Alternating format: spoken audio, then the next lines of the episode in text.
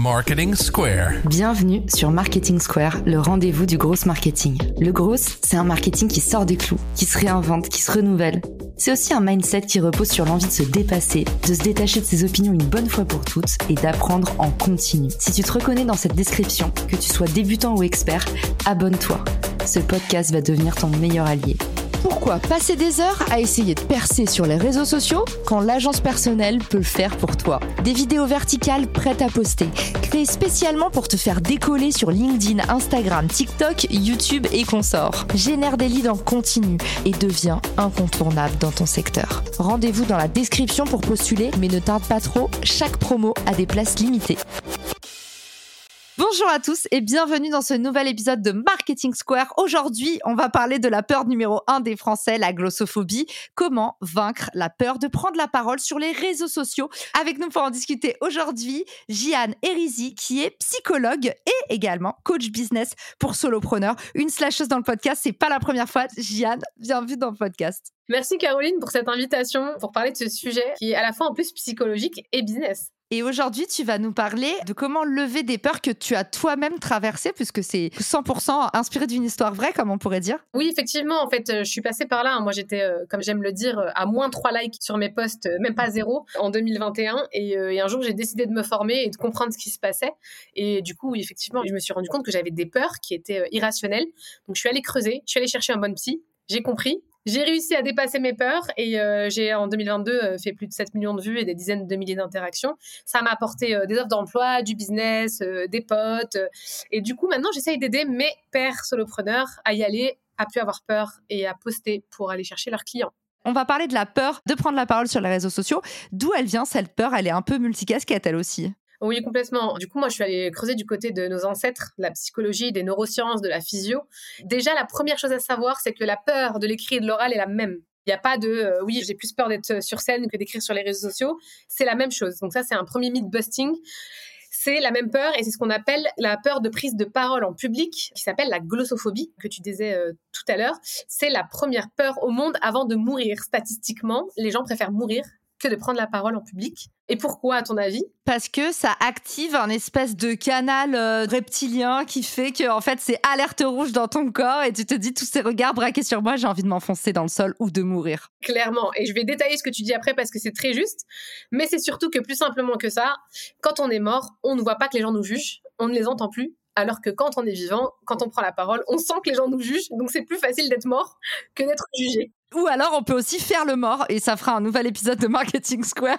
Euh, surtout quand tu reçois des DM auxquels t'as pas envie de répondre, c'est clair. Donc, tu as 80% de la population quand même qui est touchée par la glossophobie, 8 personnes sur 10. Et fait intéressant, dans 80% des cas, elle est génétique, cette peur. Donc, si tes parents ont eu peur de prendre la parole, eh bien, génétiquement, tu auras peut-être peur de prendre la parole aussi. Et les femmes sont plus touchées que les hommes. Comme toujours. Et qu'est-ce qu'on peut faire alors pour euh, lutter contre ça et commencer à se lancer, à prendre la parole sous quelque forme que ce soit? D'ailleurs euh, sur les réseaux sociaux Parfois, moi, j'ai des amis qui me disent Ah non, mais moi, je like rien sur les réseaux. Déjà, lâcher un like, c'est compliqué. On n'a pas envie aussi de s'afficher. Toi, comment est-ce que tu recommandes de se mettre le pied à l'étrier pour se lancer? Alors, avant toute chose, il faut comprendre d'où ça vient. Est-ce que c'est un traumatisme qu'on a eu quand on était plus jeune? Est-ce que c'est éducationnel? Est-ce que c'est euh, une surprotection familiale, culturelle, qui supprime la parole ou la rend négative? Est-ce que c'est héréditaire, comme je le disais? Et est-ce que c'est lié euh, à un contrôle excessif de son image, un manque de confiance en soi Tu vois? S'il n'y a pas quelque chose, un travail psy, mental qui est fait dessus pour comprendre d'où ça vient, les origines, on peut pas avancer. C'est-à-dire qu'on est bloqué dans son truc. De manière personnalisée, si tu veux, ça va être différent selon les personnes. On va avoir des symptômes qui vont être tous les mêmes. Perte de moyens, incapacité de réfléchir, une stratégie d'évitement. On va euh, être incapable d'ordonner ses idées, un rythme cardiaque qui est accéléré. Et en fait, ces symptômes-là, si tu regardes bien, tu l'as dit juste avant, c'est les symptômes du stress qu'on a depuis 235 000 années, puisque avant, on vivait dans des grottes et on sortait chasser et cueillir dans la jungle. Et donc, on avait besoin de ce stress-là parce que quand on entendait un bruit dans la jungle, il y avait deux solutions. C'était soit un animal, soit le vent. Qu'est-ce qui s'est passé? Ceux qui sont restés sont morts et ceux qui se sont sauvés ont survécu. Tous nos ancêtres à nous sont des anxieux, donc on est tous des descendants d'anxieux et donc tous des stressés. Donc quand tu comprends ça, quand tu comprends que le stress avant te faisait survivre pour aller manger, cueillir et vivre, et eh ben aujourd'hui, on sait pas trop en fait, on va chercher notre salade de pommes de terre au Monoprix ou à Leclerc ou à Carrefour pour pas citer euh, une seule marque sur le podcast, mais on n'a plus besoin de ce stress-là en fait pour survivre. Donc du coup, l'esprit, notre cerveau qui est complètement euh, à la ramasse, qui euh, n'a pas l'habitude du vide, est obligé de se raconter des histoires pour créer sa réalité. Bah, dès que tu vas sur les réseaux, tu te dis qu'est-ce qui se passe? Je vais être jugé, je vais être nul, je vais pas convaincre, ce poste-là, il va pas faire des likes. Tu es en panique et tu as cette réaction de stress qui vient, ce rythme cardiaque qui s'élève. Et là, tu te dis, non, en fait, je vais faire le mort. J'y vais pas. Ou alors, tu vas lutter, tu vas y aller et il va y avoir un espèce de biais de confirmation. Donc, tu vas te dire, OK, là, je vais poster, je sais que ça va être merdique, ça va faire un flop. Et puis donc, tu vas bâcler ton post. Et puis donc, il va faire un flop. Et puis donc, tu vas te dire, bah, tu vois, j'avais dit que j'étais pas bonne tu vois. Et donc, tu vas recommencer comme ça, soit à faire des mauvais postes, soit à faire une stratégie d'évitement. Donc, la première chose, c'est comprendre qu'on stresse tous, qu'on a tous peur, que c'est notre cerveau reptilien, que ça fait 230 000 ans qu'on est comme ça, mais qu'aujourd'hui, il n'y a pas de tigre. Le seul tigre qui est dehors, c'est le chat de ton voisin. Donc des origines à la fois génétiques, et d'ailleurs, bah, le traumatisme en lui-même a été prouvé comme en partie lié à la génétique. Donc si vos ancêtres ont eu des traumatismes, c'est en partie porté par vos gènes. Mauvaise nouvelle, mais il y a un documentaire passionnant de Arte sur le sujet. Je vous le mettrai dans les ressources de l'épisode.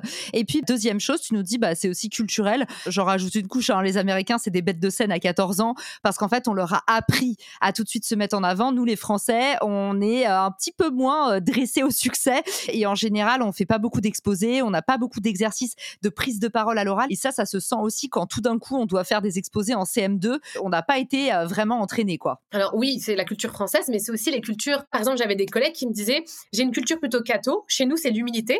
Comment on fait pour euh, prendre la parole sur les réseaux alors que tu vois, on a été élevé à l'humilité? Et ces choses-là, tu vois, il y a des cultures vraiment familiales, religieuses, où on te dit, une femme, elle prend moins la parole, où on te dit, bah, t'es catho, donc t'es humble, donc tu prends pas la parole, etc. Il y a quelque chose derrière aussi le côté français, tu vois, à aller chercher. Donc oui, il y a des origines, il y a des raisons, il y a donc des symptômes, mais il y a surtout la compréhension que plus rien ne peut nous arriver aujourd'hui. Nous sommes en contrôle de notre environnement, il n'y a plus d'animaux sauvages, et donc le stress que l'on ressent va nous amener soit à lutter, soit à fuir. Si on fuit, on ne sera pas sur les réseaux, très clairement. Et si on lutte, on peut créer une espèce de stratégie de prophétie auto-réalisatrice. Et en fait, il faut aller dans le flow, tu vois. Et donc, la solution, c'est de trouver ce qui nous convient et dans son flow. Et donc là, on va passer, tu me demandais, aux petites techniques pour pouvoir euh, dépasser la peur de prendre la parole, pour éviter de lutter ou de fuir. On peut, comme je le disais, faire un travail mental et psychologique. Le plus important, je pense, c'est de parler de son expertise. Tu le fais très bien, toi, sur LinkedIn, de se noter vraiment, de se dire, est-ce que je sais parler de comment euh, faire à manger avec un thermomix? Ou est-ce que je sais parler de comment on fait de la plomberie, tu vois, comme euh, notre cher plombier qui a rejoint LinkedIn euh, très récemment? Ou est-ce que moi, je suis très forte en préparation mentale? Ou est-ce que je suis très forte en copywriting? Quelle est ton expertise? Quand tu es sur ton expertise et quand tu écris sur ton expertise, tu n'as plus peur de la comparaison, qu'on vienne te demander tes sources, qu'on te dise mais pourquoi, en quoi tu te sens légitime de parler de ci ou de ça, qu'on te dise qu'il y a quelqu'un qui est mieux que toi. Tu vois, c'est beaucoup de peur sur LinkedIn aujourd'hui de les gens sont mieux que moi, ils connaissent mieux que moi. Quand tu vas sur ton expertise, t'es baqué déjà, donc tu as moins peur. Ensuite, c'est de trouver tes forces. Par exemple, toi, tu es très forte en podcast, tu es forte en vidéo. De temps en temps, tu fais des posts sans euh, visuel. On voit que tu préfères, tu vois, quand c'est un peu animé, quand c'est visuel. Moi, par exemple, je suis trop nulle en design, je fais pas de carrousel. Je l'ai compris, je suis meilleure à l'écrit, tu vois. Et donc, quand tu trouves ta force, quand tu vois ce qui marche, et que tu vas, tu as moins peur. Tu sais que tes carousels, ils vont marcher. Tu connais, Jihad, le monopole personnel? Oui. Je vous mettrai un article passionnant sur le sujet dans les ressources de l'épisode, mais effectivement, il dit un truc très simple et complètement indéniable. En fait, à partir du moment où vous croisez votre savoir-faire, vos forces et votre personnalité, à partir de là, en fait, il y a personne qui peut vraiment faire la même chose que vous. Il dit en gros euh, les trucs qu'on disait déjà sur Skyblock dans les années 90, euh, je suis unique, je suis moi et c'est ce qui me rend unique. Le truc qu'on a tous noté, notre génération, dans notre agenda à l'époque. Petit aparté fermé, mais j'aime beaucoup du coup cette première piste que tu nous donnes de creuser ses forces expertise et force. Et moi, c'est le livre qui a changé ma vie, Naval Ravikant. Et d'ailleurs, Alex Hormozy a créé un bouquin sur euh, One Million Offer qu'on pourra peut-être mettre dans les ressources aussi. Et il dit, à partir du moment où tu fais ce qu'a dit Naval Ravikant et que tu en fais une offre qui est différente des autres, on peut plus comparer. On peut plus te dire, ouais, mais lui, il est à temps et toi, tu es à temps. Non, c'est pas pareil. Et c'est la même chose. Donc, travail mental, expertise, force. Je dis aussi, arrêtez de scroller la comparaison, la peur de la comparaison, de se dire ah mais elle a écrit le même post que moi, je vais pas écrire ça aujourd'hui, alors que la personne elle va avoir 20 likes et que en fait euh, whatever, euh, personne l'a vu son post aussi. Moi je me suis fait une liste de personnes que je vais voir et que je commente parce que je crois que c'est ce qui tue vraiment les gens aujourd'hui d'aller voir ce que font les autres, se former auprès de toi, auprès de Nina Ramen, auprès de Valentine Soda, auprès de Bérangère Gonzalez, toutes ces personnes aujourd'hui qui sont coach LinkedIn. J'en fais aussi d'ailleurs pour pouvoir vous accompagner parce qu'en fait, quand on comprend l'outil, on a moins peur. En vrai, on a peur parce qu'on comprend pas comment ça marche, tu vois. Copier, coller, modifier et envoyer ce qui marche déjà. Allez voir ce que font les autres. Regardez les commentaires sous les posts. Regardez vos commentaires qui ont fonctionné. On a beaucoup moins peur quand on prend quelque chose qui a déjà marché. Ma technique à moi, c'est de poster sur Instagram. J'ai à peu près 1200 personnes sur Instagram et 18 000 sur LinkedIn. Je teste un truc sur Instagram. Je regarde mon taux d'engagement. Si je vois que je suis à 50-60 likes, je le bascule sur LinkedIn. Bah, dernièrement, j'ai fait ça. J'étais à 100 likes sur un post. Et ben, j'ai fait 4000 euh, sur le même sur LinkedIn. Clément SSB, qui écoute souvent le podcast, il a une théorie qui me fait trop marrer. Il dit si ça marche sur TikTok, ça marchera pas sur Insta et vice versa. Donc, Jeanne vous dit on peut bêta tester de Instagram à LinkedIn. Sachez que c'est la loi inverse si vous voulez bêta tester de TikTok à Instagram. En fait, ce qui est important, c'est trouver le système avec lequel vous êtes au clair. Mais vous pouvez au final euh, poster la même chose partout. Mais c'est étonnant parce que les lois des réseaux, c'est pas toujours les mêmes choses qui marchent et en général, euh, petit aparté, les algorithmes de TikTok et de Instagram, ils sont très différents. Instagram, c'est une logique de cercle. Donc, tu es exposé aux personnes que tu connais. C'est pour ça qu'en général, sur Instagram, on n'a pas beaucoup de haters. C'est qu'en gros, tu as le temps de voir venir avant d'avoir vraiment de la viralité et de passer au cercle 4, 5, 6 sur Instagram. Tandis que TikTok, c'est un peu l'inverse. Tu es beaucoup plus exposé à des gens qui te connaissent pas. Et je pense que c'est pour ça qu'en fait, tu vois des résultats très différents. Clément, qui connaît très bien Instagram et TikTok, il a observé cette loi en un an de ponçage de C'est clair que moi, je peux pas l'observer, je déteste TikTok. Mais ce que je fais, c'est que d'Instagram, je récupère le petit carrousel et j'en fais un post long en texte sur LinkedIn et je le détaille. Et même les gens qui ont liké sur Instagram reviennent voir le détail sur LinkedIn pour voir comment j'ai ajouté des choses, des éléments. D'ailleurs, pour ceux qui sont fans de Carousel et qui ont envie d'arrêter de s'arracher les cheveux, allez concevoir.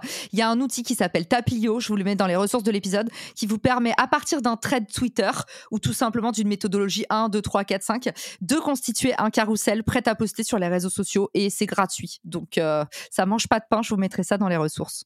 Mes autres techniques, du coup, c'est d'avoir rejoint la communauté Le Royaume, dont je te parlais euh, de Bérangère Gonzalez et Manon Verbeck, où en fait, il y a plus de 500 créateurs de contenu, euh, notamment, euh, là, pour le coup, c'est tourné vers LinkedIn.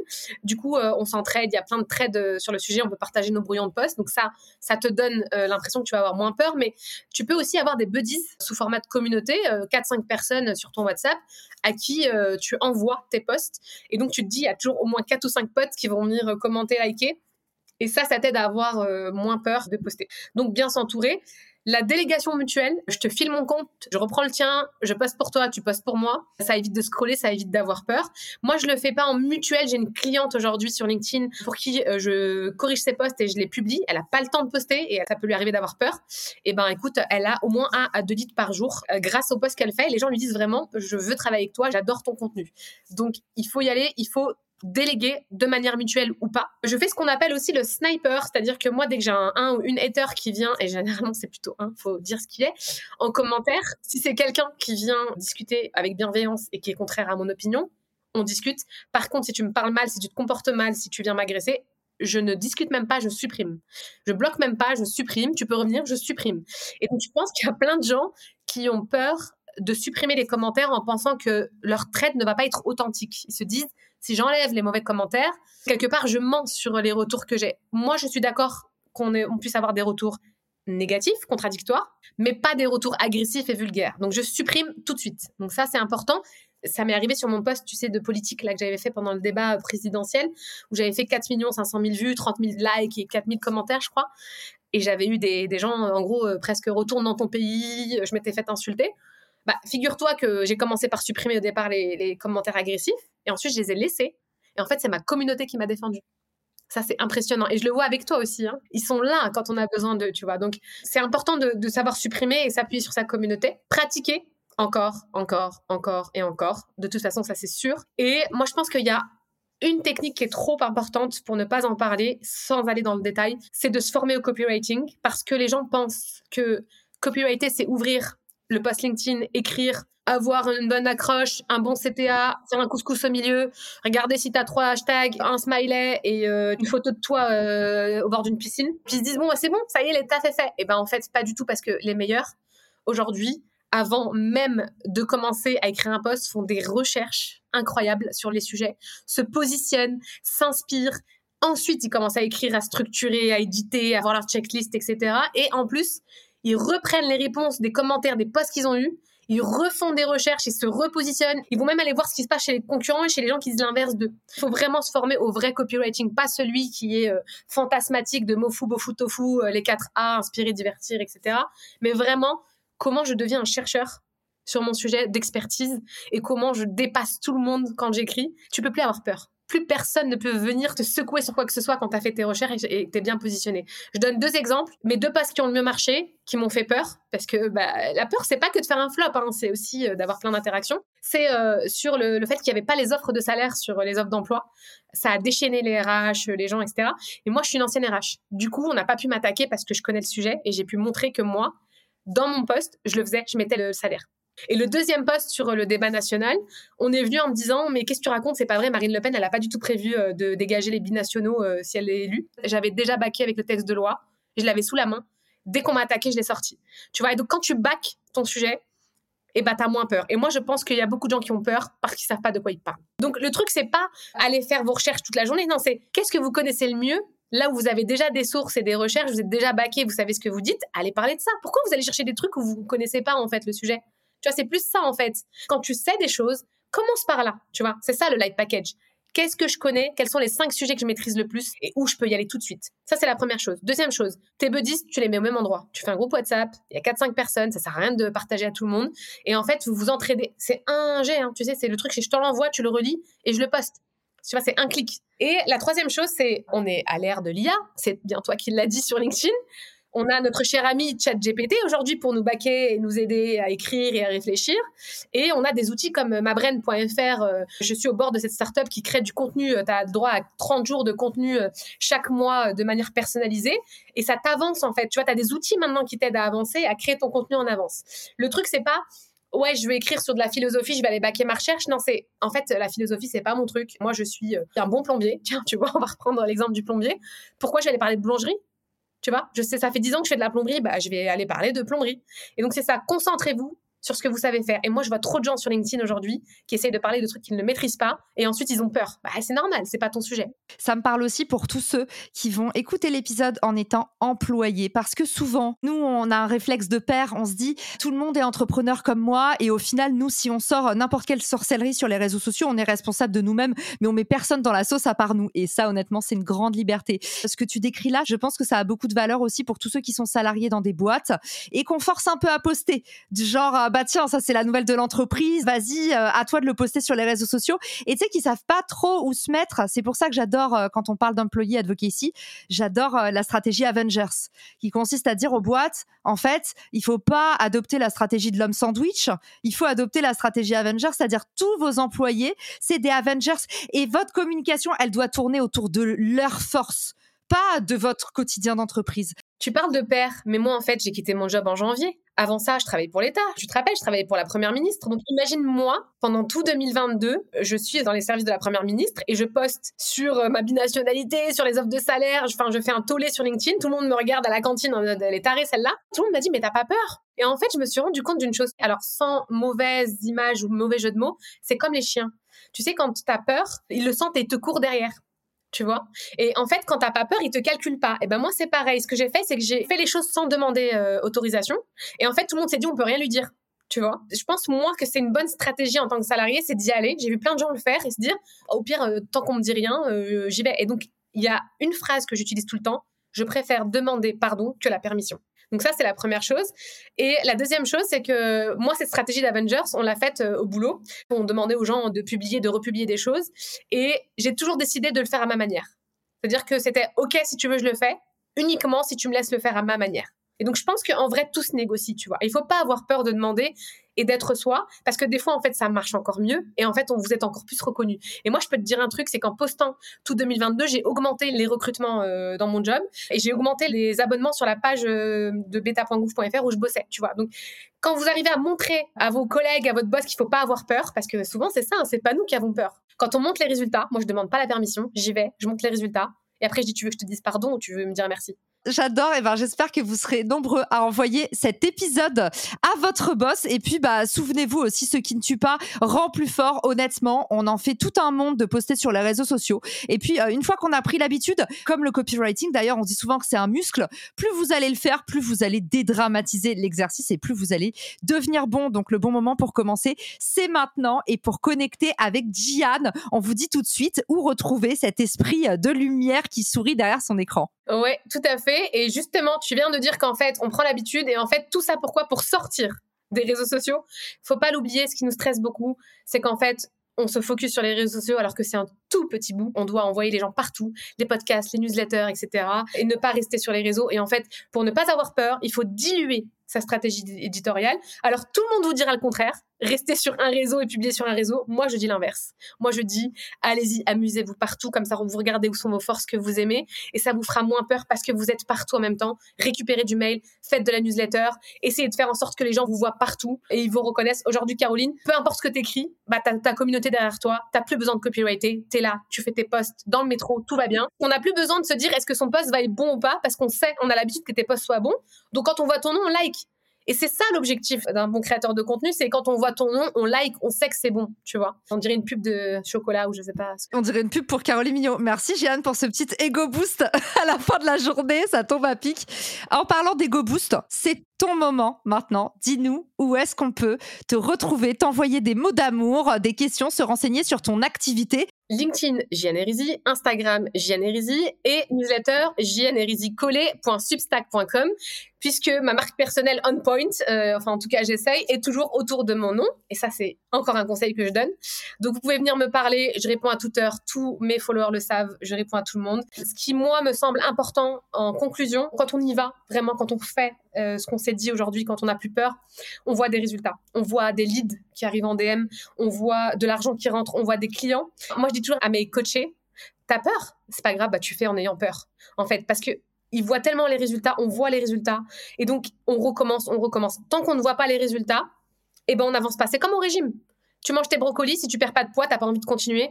Là, c'est pareil. Tu vois des clients, eh ben tu vas recommencer. Donc d'abord, il faut se tester, il faut trouver des premiers résultats pour pouvoir continuer. Vous n'avez pas le choix, lancez-vous. Ça, c'est la première chose. La deuxième chose, on va revenir à ce que je disais sur euh, la préhistoire, et je vais essayer de parler moins vite pour conclure ce podcast. Ce qui est important, c'est de s'entourer. Aller chasser, cueillir et pêcher les animaux, les fruits et les légumes que vous aimez le plus. Allez là où vous êtes fort, là où vous êtes revenu de la chasse et de la pêche et de la cueillette, content, fier et vivant. Retrouvez les gens que vous aimez pour vous soutenir. Préparez-vous tranquillement à ressortir de votre trou tous les jours, mais de toute façon, vous sortirez toujours avec la peur au ventre de vous faire attaquer. Ça, c'est normal, parce que l'humain, au fond de lui, sera toujours, toujours, toujours 235 000 ans en arrière dans notre cerveau. On sera toujours en slip à écrire sur des murs, on n'a jamais changé, sauf que cette fois, la grotte de Lascaux, bah, c'est les réseaux sociaux.